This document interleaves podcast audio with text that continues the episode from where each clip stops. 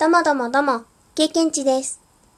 12月11日金曜日、今日の朝、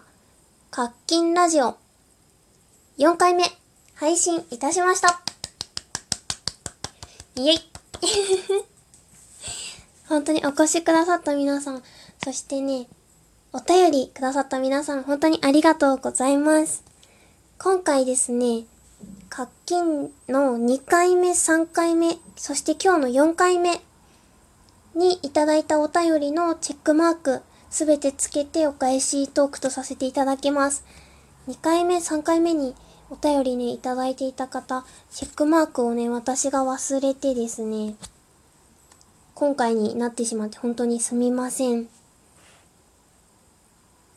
それでですね、チェックマークほんと今回忘れないようにしないとね。いや、た、多分なんですけど、今回は一番落ち着いて配信できていたんじゃないかなと思います。だんだんこう、活金ラジオの方というか、そういうものができてきたかなって思っております。そしてね、4回配信してみて、こう、お便りの他に、こう、活金についてのご感想などいただけるととっても嬉しいです。実はね、あの、コーナー、活金な話っていうコーナーと、今日の経験値というコーナーがあるんですけど、そちらのお便りを送ってくださる際に、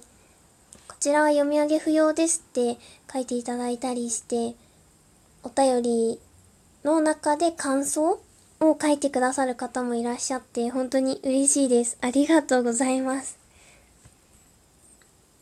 私がね、なんかこう気づいていない、な、ここ、こうしてくれるともっとわかりやすいなとか、もしもあったら教えていただけると嬉しいです。そしてね、いつもあのーこの活金ラジオについてはですね、お便り募集していますっていう風にお話しさせていただいてるんですけど、あの、下の概要欄に貼るリンクの回を聞いていただけると嬉しいですとご案内していたんですけれども、一度4回目終わったことだし、あとこちらでもそのコーナーについてちょろっと触れようかなと思っています。あの、活金ラジオをね、こう聞きに行けるような時間ではないんだよなという方も、こういう風にお便り募集していますっていうのをね、ちょっとご紹介させてください。一つ目のコーナーはですね、活金な話。活金から思い浮かぶ一文を送ってくださいというテーマでお便り募集しています。活金活金なアイスバーみたいな感じで、活金からね、思い浮かぶ一文送っていただけると嬉しいです。そしてもう一つのコーナーが、今日の経験値。いつの控えた経験値エピソード教えてください。といった内容でお便り募集しています。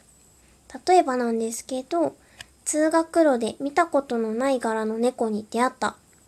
猫エンカウントスキルが1上がった。みたいな感じで送っていただけると嬉しいです。番組内で紹介したお便りに関してはですね、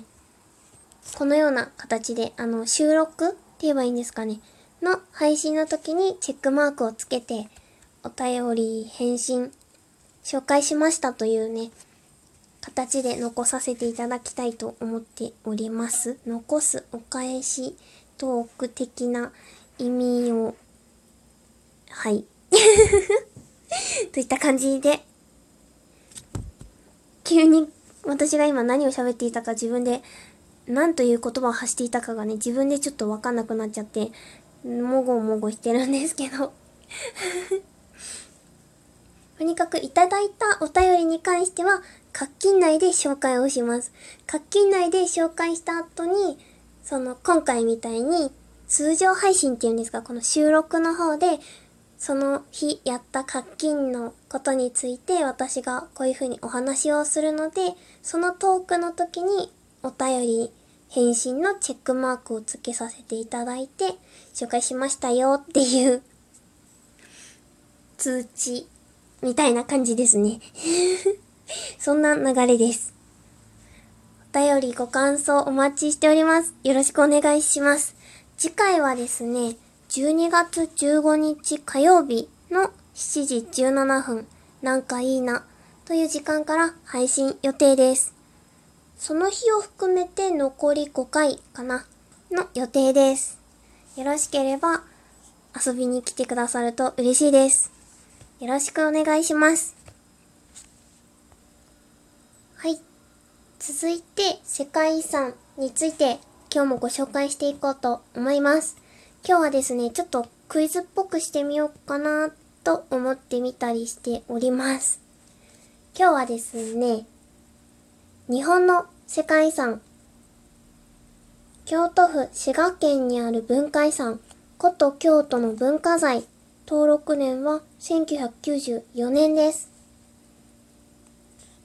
ちょっと言わずもかな？かなと思いつつ。京都といえば、お寺や、その文化財っていうね、文化っていう いろいろなね、お寺、お城、かな。そういったものを文化財として登録されているということですね。うん。ぱりそのわびさびの文化とかね、平安から江戸までの各時代を象徴する建造物や文化財が数多く残されているそうです。ちょっと抜粋させていただいちゃった。その中でですね、まあちょっとクイズなんですけれども、古都京都の文化財の主な構成資産というものがありまして、うん、例えばなんですけれども、清水寺であったり、延暦寺であったり、平等院、報道の平等院とかね、いろいろあるんですけれども、その中で、1450年に創建された白浜に15の石組みを配した石庭は枯山水の代表作と言われているその枯山水の有名なお庭があるお寺は何というお寺でしょう？というねクイズをちょろっと残して明日か次の配信でね答えを紹介したいなと思っています。おそらく枯山水有名みたいな